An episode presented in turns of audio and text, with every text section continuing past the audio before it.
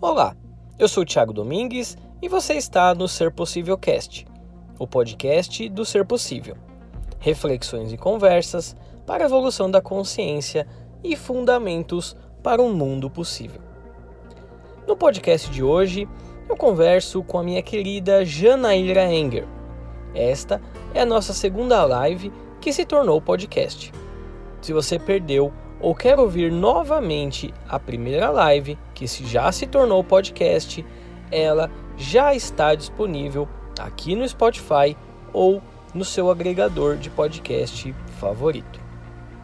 Nesta segunda conversa com a Jana, nós falamos muito sobre como abordar a sabedoria do corpo em intervenções terapêuticas cotidianas ou até mesmo em contexto de crise que é o momento em que estávamos gravando as lives, na pandemia do novo coronavírus. Para mim, o ponto central da nossa conversa, a partir dos enfoques terapêuticos que eu e a Jana abordamos, é o entendimento de que existe em nossa construção somática e psicológica a capacidade de nos refazermos criativamente e assimilar de forma saudável a experiência da adversidade. Encontramos este caminho nas modernas Somatic Experiencing, ISP ou Integral Somatic Psychology ou até mesmo na psicologia de Carl Gustav Jung, para citar apenas algumas contribuições teóricas. E foi pensando em transmitir esse saber que nós elaboramos esta live, que agora se tornou podcast. Bom, eu agradeço o carinho da sua audiência e eu espero que você aproveite essa conversa que eu tive com a Jana. Um grande abraço e até o próximo episódio. Já tô aqui. Ei, que beleza! Tá dando pra ouvir direito? Tá tudo certo. Cada dia um cenário diferente, hein? Que lindo! Tem que ser criativa. que lindo esse quadro aí. Gostou? Lindo, lindo, lindo. Que bom, que bom. O poder da imagem, né? Sim, sim, sim. O poder, o poder da imagem. Importante falar é, dessa, dessa dimensão que a gente está trazendo para as nossas conversas, que infelizmente tem sido tão relegada ao, ao esquecimento e, e quão importante é a, a arte, a beleza, eu acho que são, são dimensões que nos dias de hoje eu acredito que são as únicas que podem nos salvar da barbárie, inclusive. Sim, e nos conectar com nossa própria beleza interior, né? Sim. Eu acho que a beleza nos fala de uma maneira única.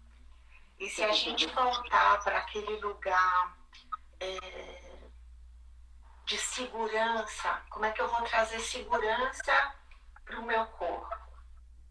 Né?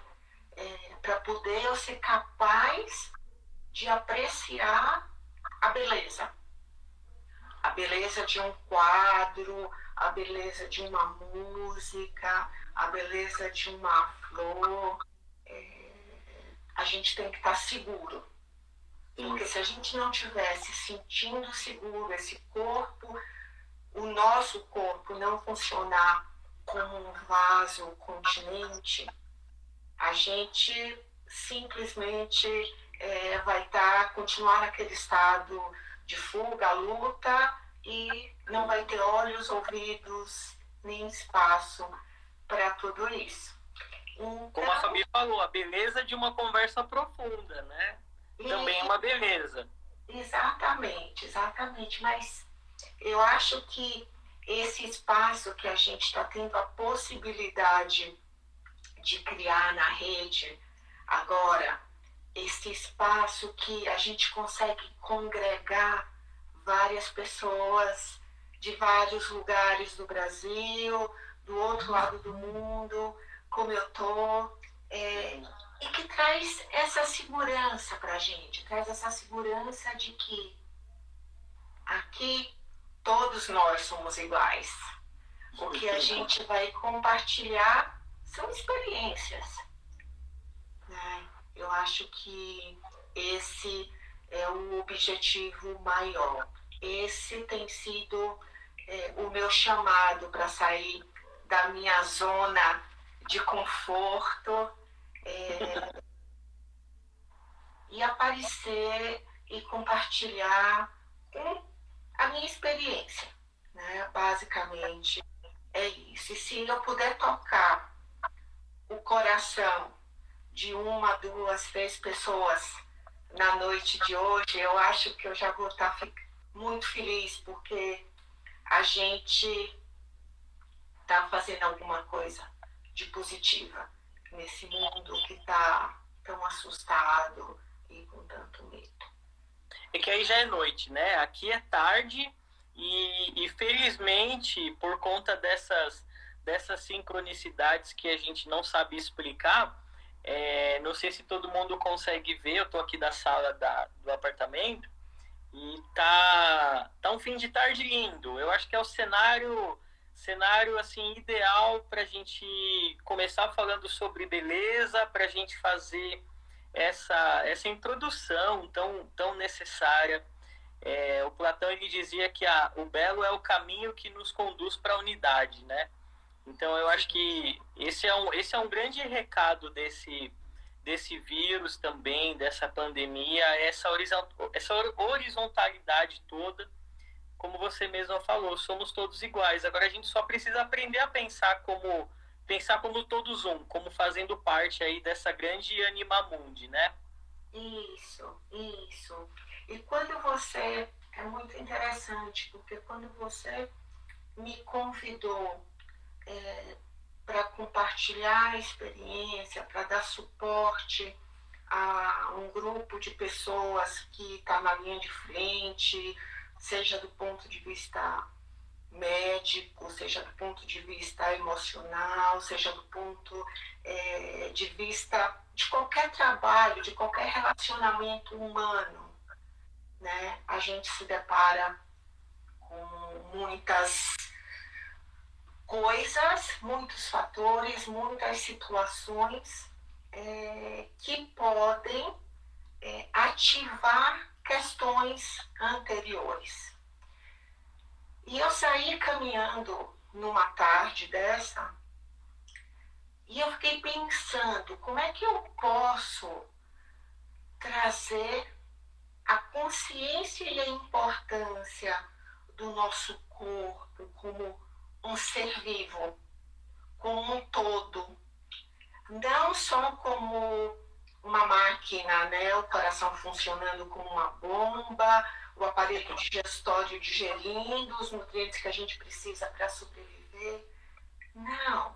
Eu pensei, como é que eu posso trazer a atenção das pessoas que o nosso corpo tem essa sabedoria interna, que todos nós nascemos com essa capacidade e que a gente perdeu ao longo dos séculos. Né? Quando Descartes fala, penso, logo existo, parece que o cérebro, o córtex, o, o cognitivo, logos, tomou o espaço de tudo.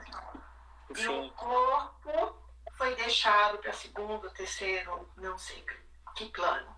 Lógico que a gente precisa do logos, do cognitivo, do racional, é, mas o que a gente está vendo a cada dia que passa, né?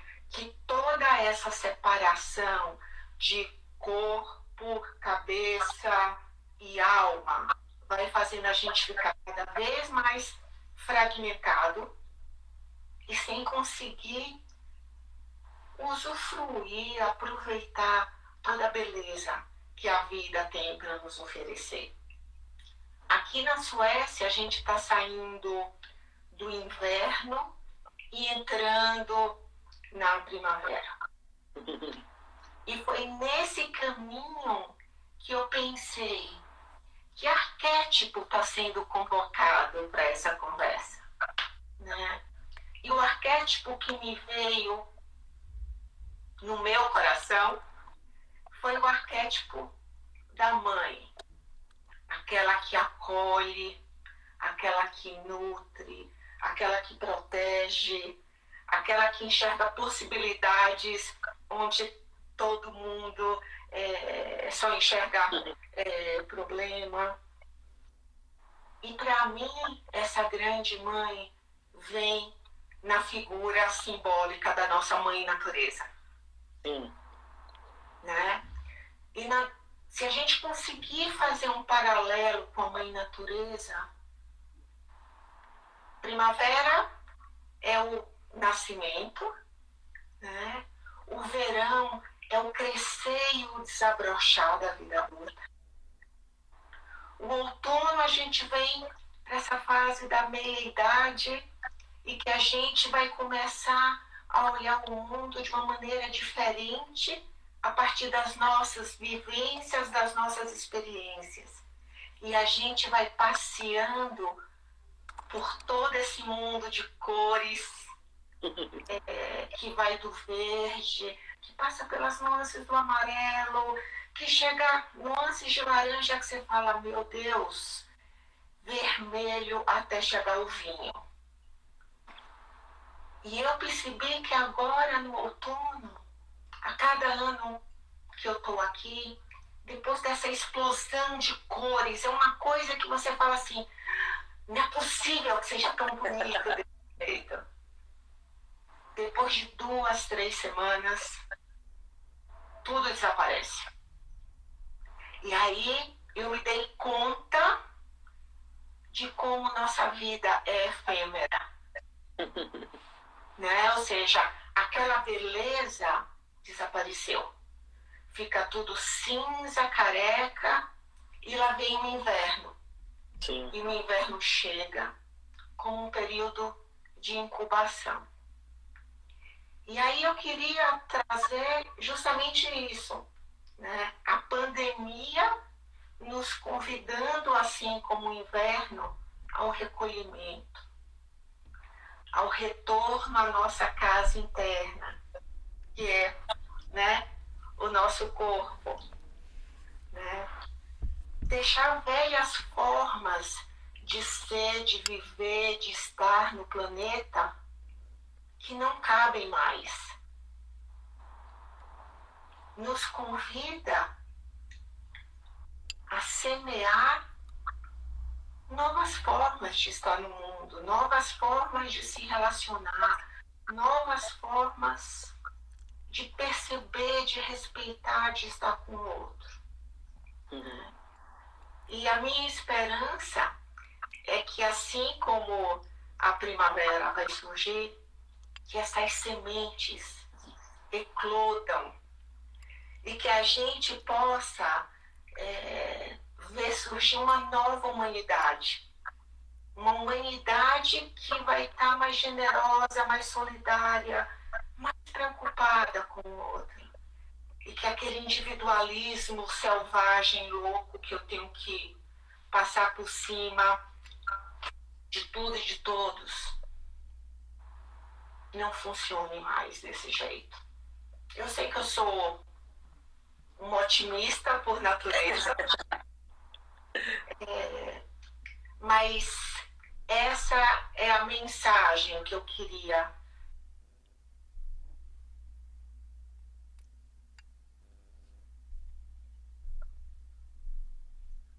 respeito, enxergando, assim, eu acho que o fato de viver no Brasil e a gente ter esse sol maravilhoso o tempo todo, a gente ter essa riqueza é, de vegetação, de cores, de profusão, Mata Atlântica, a gente não consegue realmente viver literalmente essas fases da vida. Uhum. Né? Como nascer, crescer, envelhecer e morrer. Sim. E aqui foi assim, escuta querida, tá frio, tem neve lá fora, vai ficar quentinha dentro de casa, com um foguinho de éstia aquecendo o seu coração e te fazendo pensar em todas essas coisas. Né? E quando surge a primeira folhinha, o primeiro brotinho nos galhos da árvore, você fala, que coisa linda, né? Parecia que estava morto, que tinha morrido e está brotando, está renascendo. Então essa é uma experiência é, que enriqueceu muito a minha vida, muito. E essa experiência, né, Jana? Deu, deu um delay, eu não, eu não reparei se você terminou de concluir seu raciocínio. Terminei, terminei. Essa Terminou? de esperança que com a primavera chegando, todas essas sementes boas que estão sendo plantadas pelo mundo afora, né, consigam eclodir uma humanidade melhor. Sim, porque eu, eu acho que muito lindo isso tudo que você está trazendo e muito necessário. Eu acho que a gente precisa educar o nosso olhar é, para o espanto, educar o nosso olhar é, para essa beleza que é uma beleza do cotidiano. Então, a gente aprender a valorizar os ciclos, o, os ritos da, da própria mãe natureza. E, e, é muito, é o que ele está falando, essa, é, educar o nosso, nosso olhar e também as nossas percepções para essa sabedoria orgânica. E eu, eu tava, tava escrevendo umas coisas, e aí eu retomei, assim, uns, uns estudos que eu estava fazendo sobre Philon, Philon de Alexandria, uhum. a, a escola de Philon e os terapeutas do deserto, né? E, e eu achei, achei muito interessante isso que você está falando, porque é, eu, eu vi muito eco no, no que eles pregavam também. Então, quando você fala, a gente precisa aprender a se relacionar melhor com a natureza, eu acho que essa natureza pressupõe também a nossa natureza. Sim. O, o, os terapeutas, o Philon, inclusive, ele, ele dizia que o, o terapeuta ele precisa é, escutar, ele precisa cuidar de forma é, igualitária as, as três dimensões da inteireza humana, né? Que é a dimensão psicológica, a dimensão corpórea e a dimensão espiritual. E, e, isso eu acho uma coisa interessante porque a gente tem um certo estranhamento quando fala em dimensão espiritual, como se fosse um terreno só da teologia ou um terreno da seara das religiões, o que eu acho que não é uma coisa assim tão. precisa ser uma, uma forma tão literal. Mas esses assuntos a gente vai tratar, até fazer uma promoçãozinha aqui com a Lucila, que a gente vai fazer uma live agora na, na, na próxima semana, depois eu divulgo.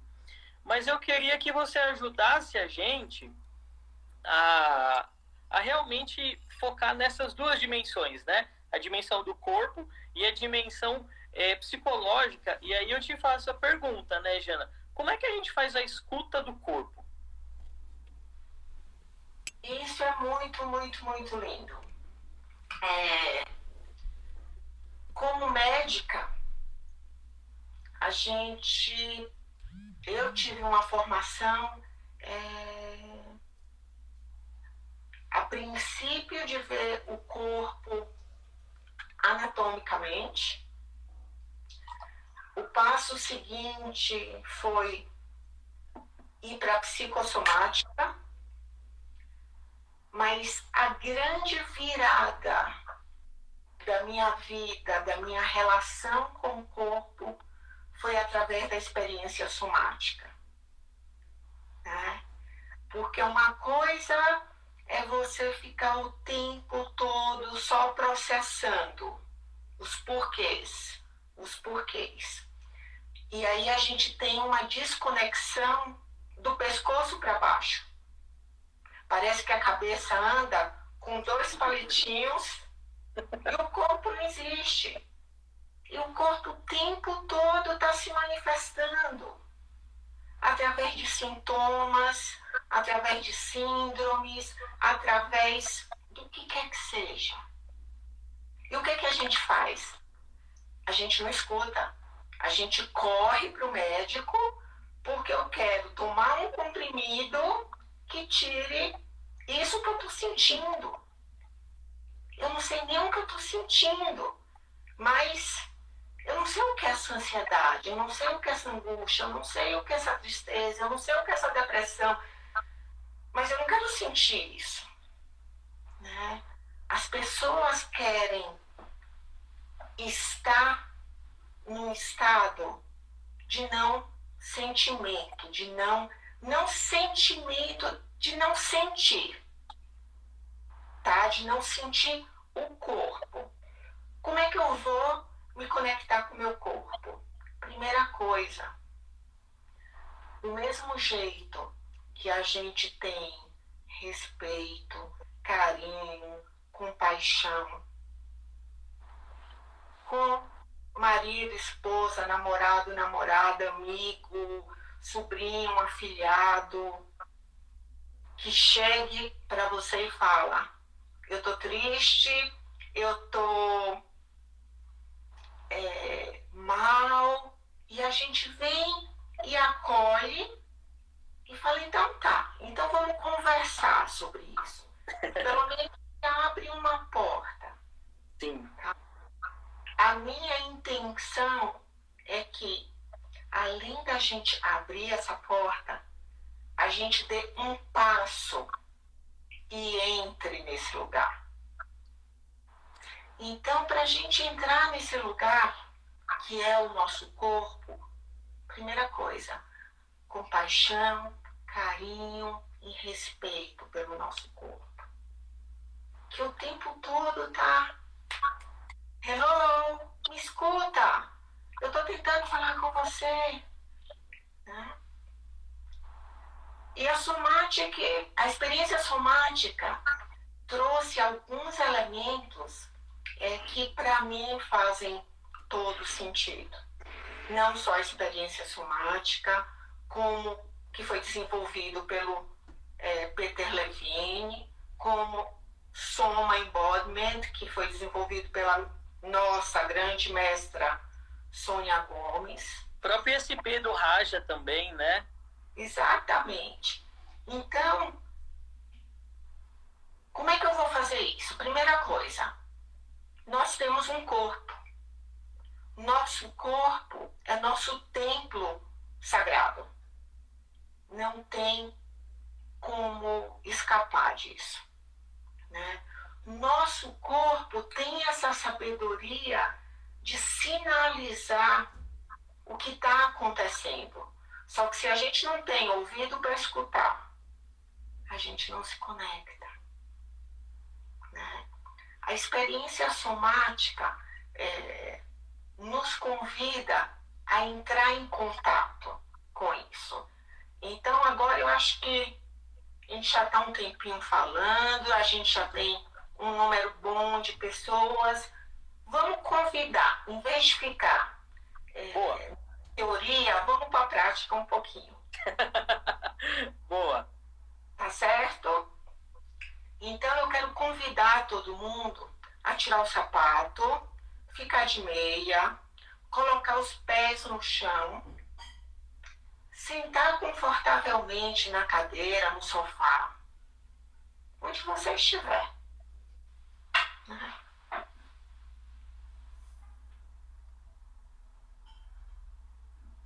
E eu quero que respire fundo e solte. Pode fechar os olhos ou pode ficar com os olhos abertos.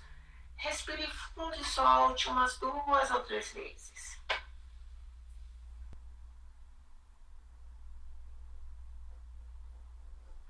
Agora eu quero convidar vocês a perceberem como vocês estão tocando o chão. Percebam a temperatura, a superfície.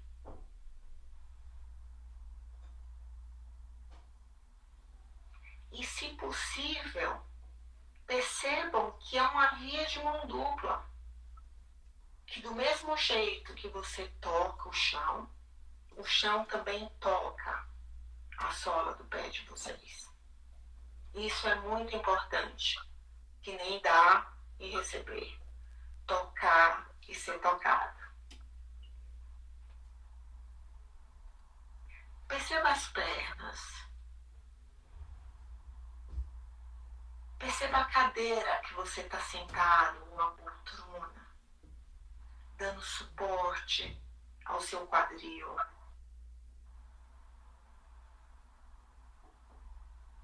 Perceba o encosto dando suporte às suas costas.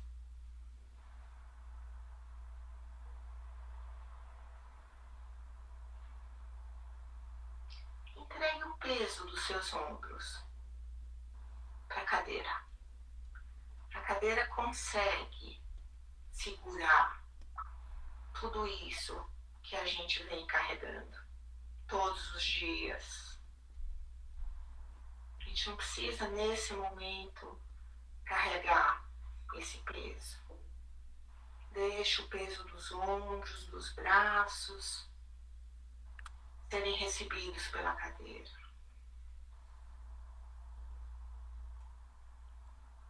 Perceba seu pescoço dando suporte à sua cabeça.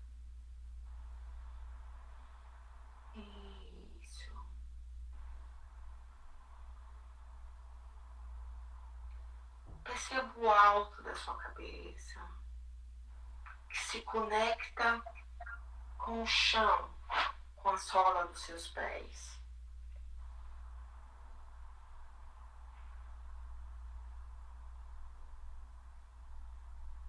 Perceba seu lado direito, seu lado esquerdo.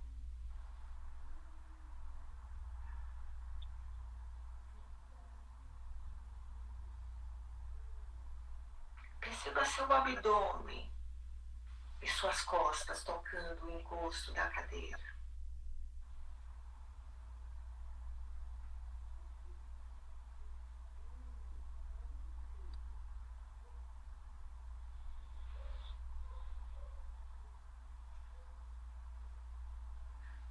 Agora eu quero que vocês percebam o que é que está aparecendo alguma imagem, alguma palavra, alguma sensação, quente, frio, formigamento, pequenos choques. Percebam que que o corpo está falando com cada um de vocês.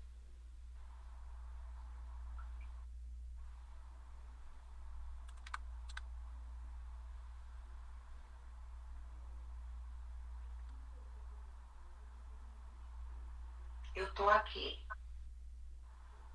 Eu estou segurando esse vaso, dando suporte.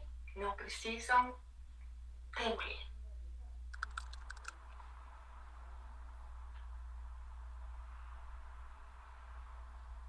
Mas essa é uma primeira conexão.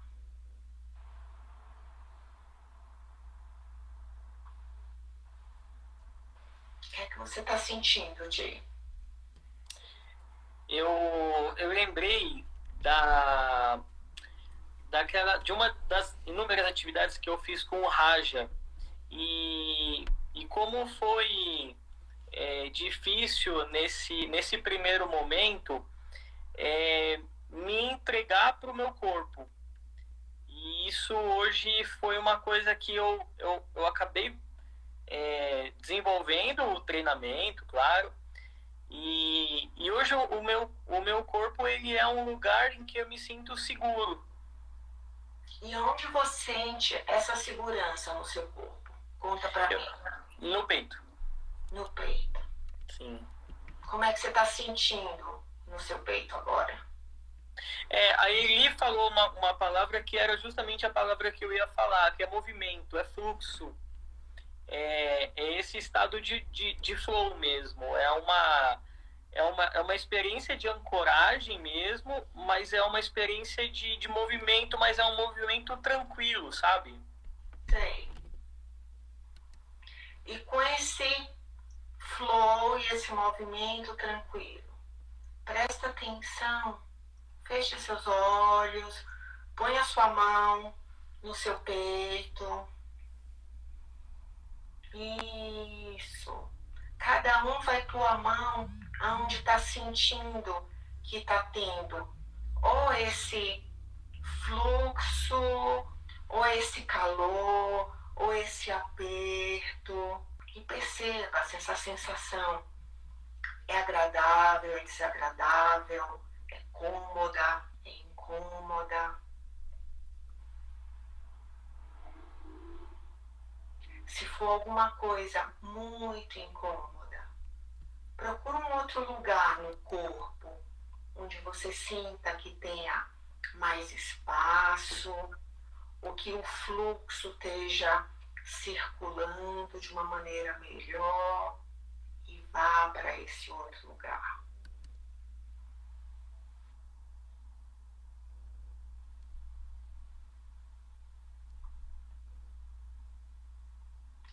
Não é para ir para a cabeça, não é para ir para os pensamentos Mantenha o pé no chão, ancoragem. Isso tudo é muito importante. Sim. Ancoragem. Se sentir que está perdendo a ancoragem, pressiona os pés no chão de novo. Que é uma maneira de sentir que eu estou conectado o meu corpo e com o chão.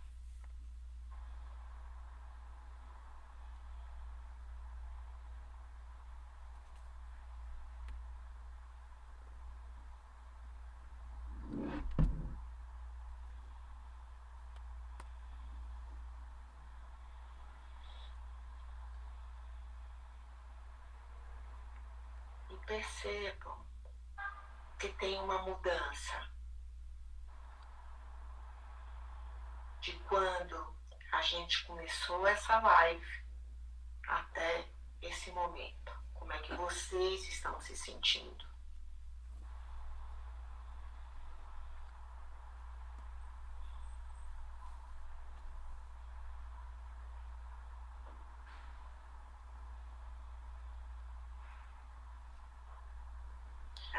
está falando que está sentindo um fogo no coração. Deixa esse fogo irradiar para os seus braços, para o seu abdômen, para as suas pernas. Deixa esse fogo aquecer todo o seu ser.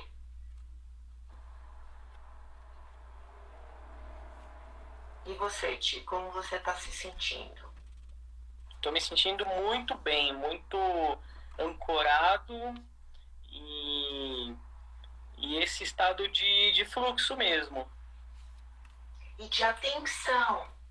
Sim. O que eu percebo é que quando a gente faz esses exercícios, a gente fica. É, o flow traz para a gente uma consciência do aqui e agora, da presença no momento que isso é fundamental. A gente fica mais atento e mais conectado. Sim, a Nick falando presença, né? Jardim na barriga, isso mesmo. E se as pessoas puderem perceber, isso não leva tanto tempo para ser feito. Mas, Jana, eu tenho, eu tenho algumas experiências do, do uso é, das ferramentas da, da ISB no, no consultório, em, em quadros assim de, de uma crise de pânico assim muito forte ou até mesmo de algumas crises de ansiedade e, e esse exercício de, de aterramento esse exercício de fazer é, do corpo um lugar de, de segurança e de, de pendular entre essas emoções isso em, em dois minutos, assim, é uma coisa que, que ela consegue ter uma, uma potência, e isso que é muito interessante. São, são exercícios que têm um caráter de uma simplicidade, mas tem muita ciência por trás. Sim. E ao mesmo tempo é, é uma rapidez muito grande. Então, isso que a gente está fazendo aqui, é, qualquer um consegue fazer em casa. E no momento de uma crise, às vezes pode estar no trânsito, às vezes pode estar no local de trabalho. Eu sempre costumo dizer isso. Pede dois minutinhos, às vezes está indo numa reunião, às vezes está indo apresentar um, um, um trabalho, às vezes está no trânsito. você consegue fazer isso independente do lugar. Eu vi aqui que tem gente falando que a cabeça está latejando, a têmpora direita. Vamos voltar um pouquinho. Vamos. Não quero que ninguém fique ativado. Certo. Né? Então vamos esquentar aqui as mãos.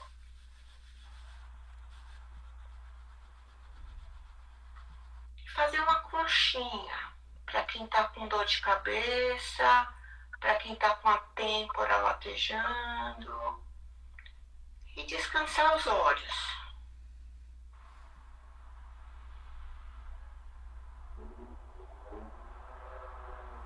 Abrir os olhos nesse escuro. Respirar.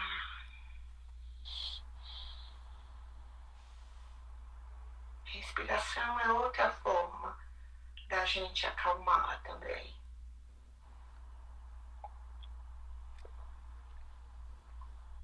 A gente pode tirar as mãos, fazer pequenos toques ao redor dos olhos, na, na testa.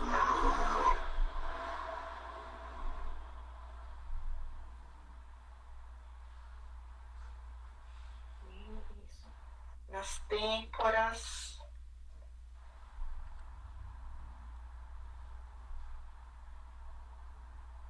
E agora, os três dedos estão nos parietais e o polegar vai massagear a base do crânio. Olha que delícia. O occipital. Ah.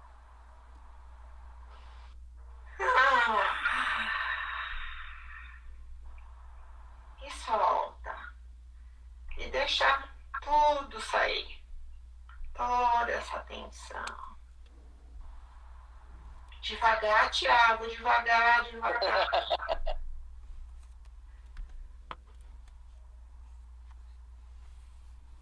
bem devagar, bem carinho, muito carinho.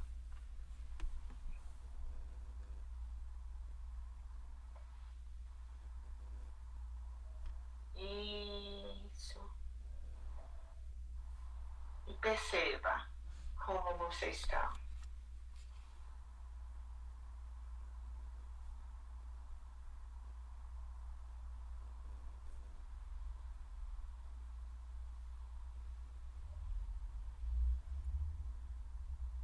Uma outra coisa que eu queria chamar muito a atenção é a sensação de segurança. O quanto é importante nós nos sentirmos seguros, porque essa imobilidade que nós estamos vivendo e insegurança vai gerar pânico, ansiedade, porque isso é o que o corpo está sentindo, vivenciando. Sim. Como é que a gente vai encontrar segurança? A gente vai procurando coragem com esses pés no chão, a gente vai fazer autoabraço, que é se tocar, porque quando a gente se toca desse jeito, a gente libera a ocitocina que é o hormônio do bem-estar. Então, alto abraço. Se estiver em casa com o marido, esposa, pai, mãe, pede um abraço. Isso ajuda e muito.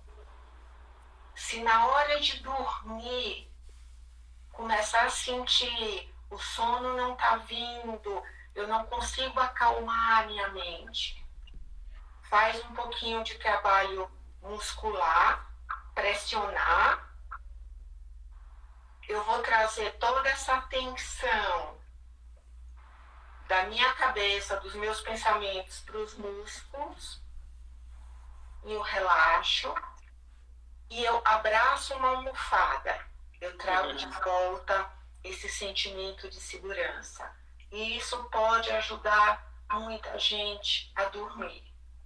Ah, eu não quero um abraço, eu não quero uma almofada, eu não quero travesseiro. Você vai pegar a mão, vai pôr debaixo das axilas e você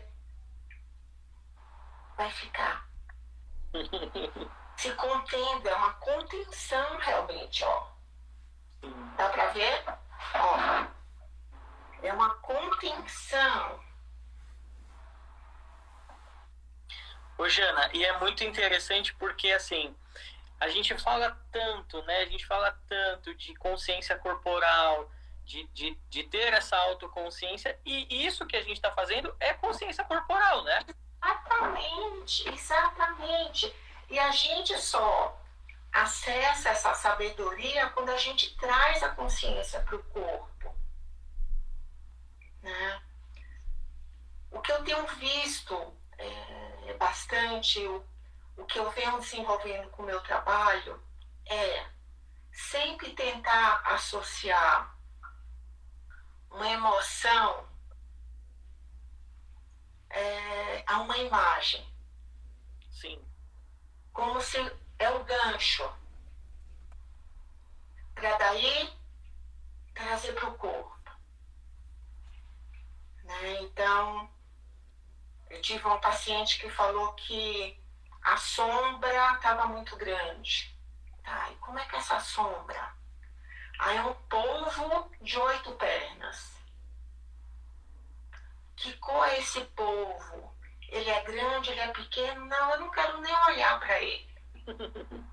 Como é que você está sentindo no seu corpo? Eu estou tensa, eu estou toda contraída, eu estou toda fechada, porque ele é muito grande. Então tá, respira. Eu estou aqui com você. No Soma Embodiment, a gente dá suporte para os nossos clientes, colocando os pés em cima dos pés ou colocando as mãos nos joelhos. Eu estou aqui com você, não precisa ter medo desse povo gigante. Dá só, você não quer tentar dar uma olhadinha para ele? Ah, tá. Vai me descrevendo mais ele. Olha de é, soslaio, né? Assim, canto do olho. Teve um momento que ela falou: cada vez que eu olho para ele, parece que ele está diminuindo de tamanho. Sim. E esse povo que era um monstro grande, preto, gigantesco, cheio de olho, espinhas, foi diminuindo de tamanho. Até que eu coloquei para ela quando é que ele se manifesta? Você já prestou atenção? E ela falou: sim, é quando eu me sinto invadida, é quando passam dos meus limites. Sim. E eu devolvi para ela. E o que, que você acha que ele está tentando te mostrar? Aí ela olhou para mim e fez bem assim. Então ele é meu amigo. Ele está tentando me mostrar uma coisa que faz mal para mim. Eu falei, isso mesmo. E foi tão bonito que ela começou a relaxar de tal maneira e voltar a percepção dela para o corpo, porque essa é a cliente mais mental que eu já tive. Cognitiva, cognitiva, cognitiva. Então, através da imagem, eu consegui desviar a atenção dela de todo esse processo. Perceba no seu corpo agora. Como você está sentindo. Nossa, tem espaço. É, meu peito abriu.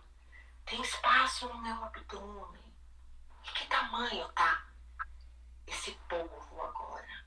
Ai, ele tá pequenininho falei, o que você vai fazer com ele? Ah, eu vou fazer dele o meu chaveiro. Eu vou colocar ele no meu chaveiro para me lembrar seu símbolo que eu tenho que preservar os meus limites. E foi uma experiência tão linda e tão significativa. Trazer uma pessoa extremamente intelectualizada, cognitiva, ela ficou surpresa de eu oferecer essa possibilidade de usar uma imagem. Né? E, e é isso que muitas vezes, se a gente fica só no discurso de que ah, invadiram meu espaço, meu chefe não me respeita, a gente fica repetindo a história, repetindo o tempo todo. Não é o chefe que tem que respeitar o seu espaço. Você tem que criar e respeitar o seu próprio espaço. E o seu corpo que vai te mostrar isso. Né? Então, teve um exercício na experiência somática que foi muito interessante. É, eu fiz com a única amiga sueca que eu tenho aqui, e ela é fisioterapeuta.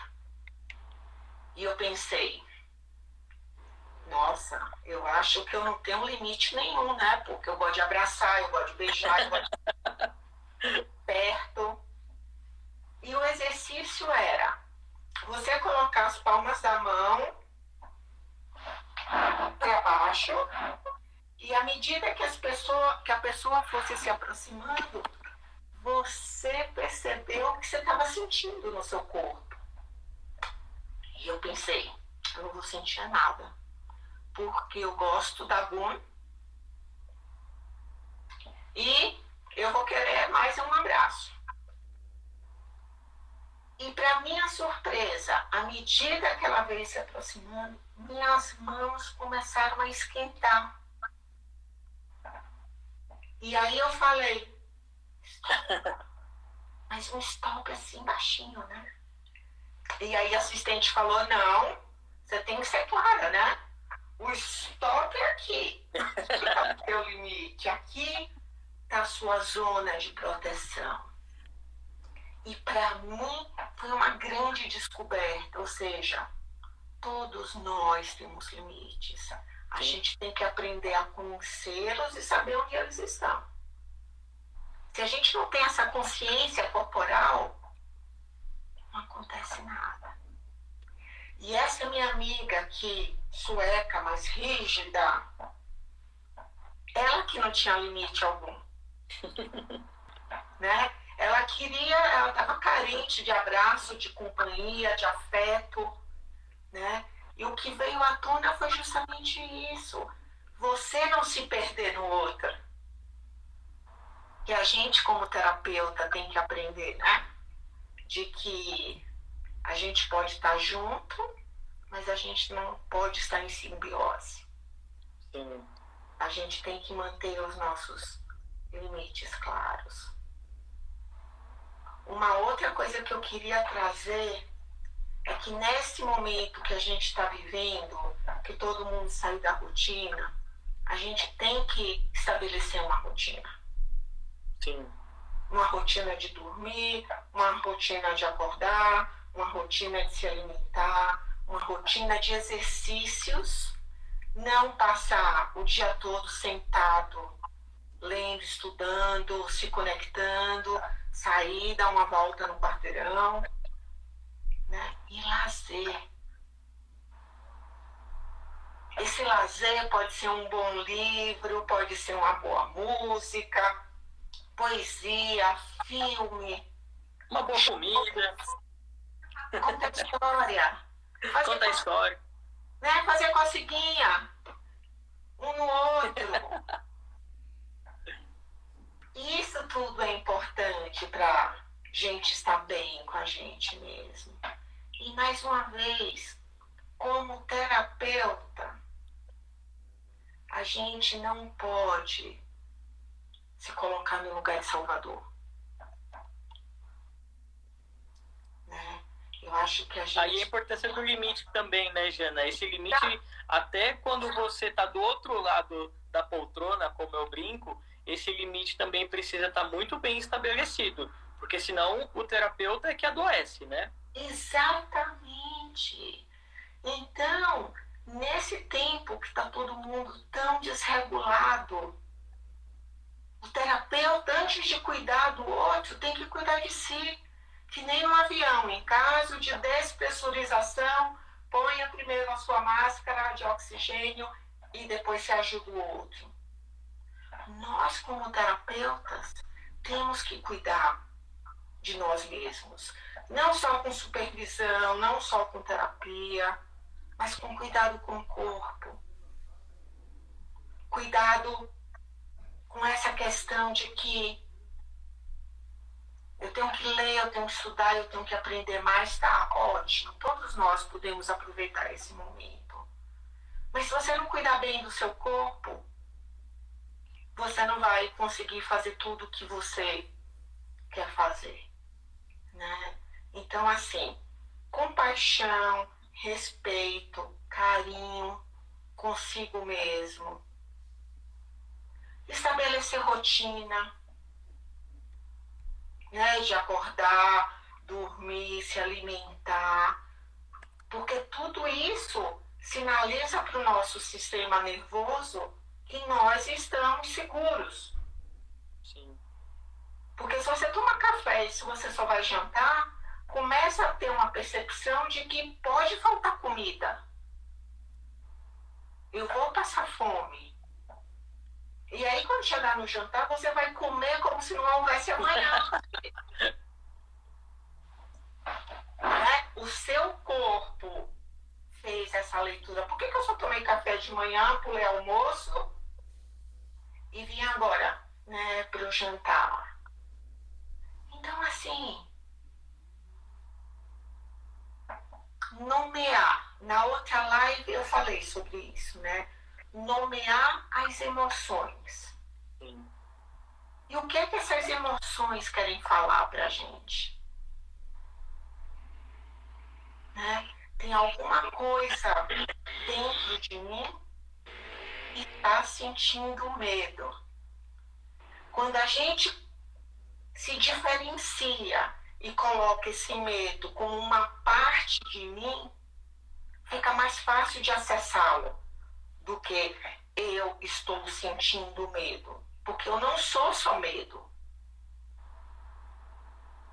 Uma parte de mim está sentindo medo.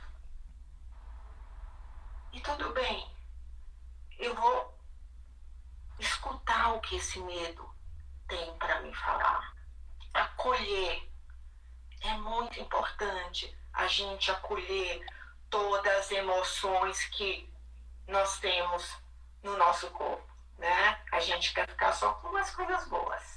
Alegria, felicidade, medo, tristeza, angústia, depressão, tira isso de mim, me dá um, me dá um antidepressivo aí que... Ou ansiolítico e eu quero ver isso bem longe. Isso, isso não me pertence. Isso não sou eu. É você sim, sinto muito. Né? E assim, e de repente, quando a gente consegue fazer essa separação, dar um passo atrás e falar: tudo bem, medo, eu estou te escutando, eu estou aqui com você. O que, é que você tem para me contar? O que, é que você tem para me falar? Abre-se uma outra porta. De repente, esse medo está associado a medos não da pandemia, mas medo da infância, medo... Ou medos transgeracionais também, medo dos seus antepassados que você nem Exatamente. chegou a conviver, inclusive. Então, eu acho que é importante a gente se permitir essa conversa com o nosso corpo. Para um pouquinho. Uh, eu tô angustiada. Eu tô né, de onde vem essa angústia? O que está me angustiando? E quando eu falo, uma parte de mim está se sentindo angustiada, essa é uma técnica que chama focalização. E que eu acho maravilhosa. E aí em São Paulo tem uma professora linda que chama Cecília Laureano e que ela dá esse curso de focalização em si é, e que ajuda a gente e fazendo essa separação de que uma parte de mim tem medo, uma parte de mim está triste, uma parte de mim está angustiada, porque senão a gente é tomado e assoberbado por essa emoção, porque só vira sentimento quando vem pro córtex, lembra? Sim. Quando a gente junta o que a gente está sentindo com experiências e significado, aí vira sentimento. Mas essas emoções básicas e primitivas, se a gente não olha para elas e acolhe, vira pânico. Ou seja, eu vou morrer porque eu começo a respirar numa velocidade que eu não consigo oxigenar tudo que eu preciso oxigenar. Eu espero. É, o Instagram vai acabar nossa conversa em cinco minutos. É, ele vai acabar com o nosso, nosso, nosso bate-papo super inspirador aqui em poucos minutos. Então eu espero de todo o coração que essas 30 pessoas que queridas que estiveram com a gente é, comecem a prestar atenção o que é que o corpo está falando, o que é que o corpo quer comunicar.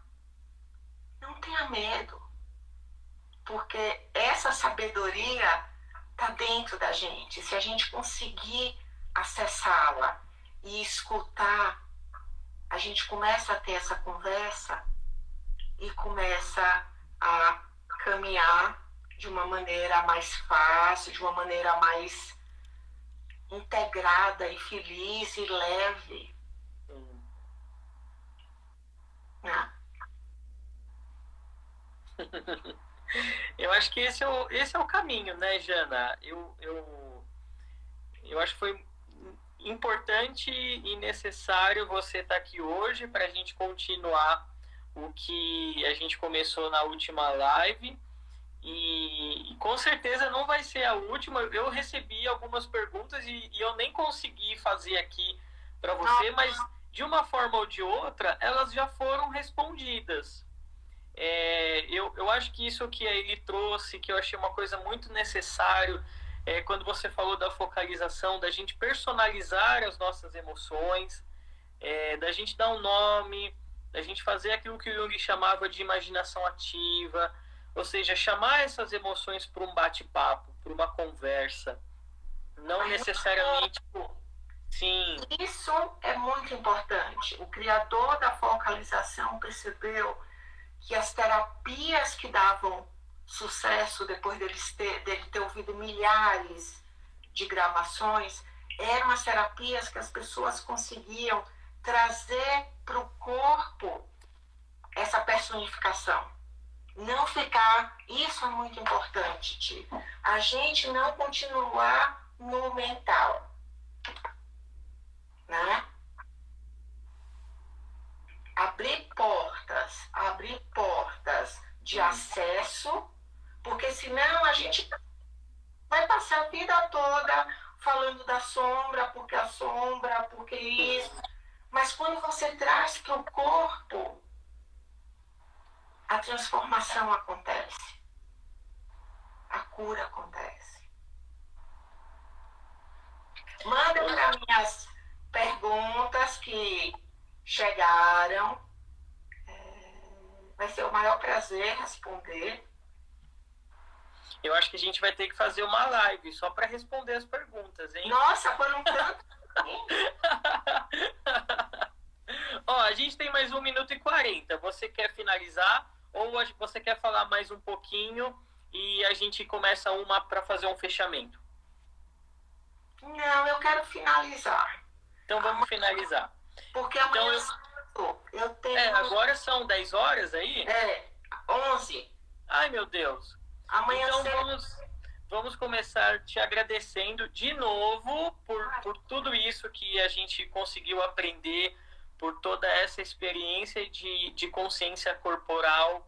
Agradecer a todo mundo que veio, que comentou, que, que fez essa, essa rede é, tão linda funcionar e chegar até a gente toda essa essas demonstrações de carinho. Isso tudo, eu estou vendo aqui um monte de beijo, de coraçõezinhos. Vocês não imaginam como isso me enche de energia, né? De me sentir sozinha, distante e poder falar português, minha língua é, materna. É, bom, alguma recomendação teórica para estudar corpo? Pode começar lendo o livro do Peter Levine, né, O Andar do Tigre. Nick, depois eu te passo umas coisas, fica tranquila. A Nick é de casa, Jana, a Nick é da família. Tá certo, tá certo. E agradecer a todo mundo,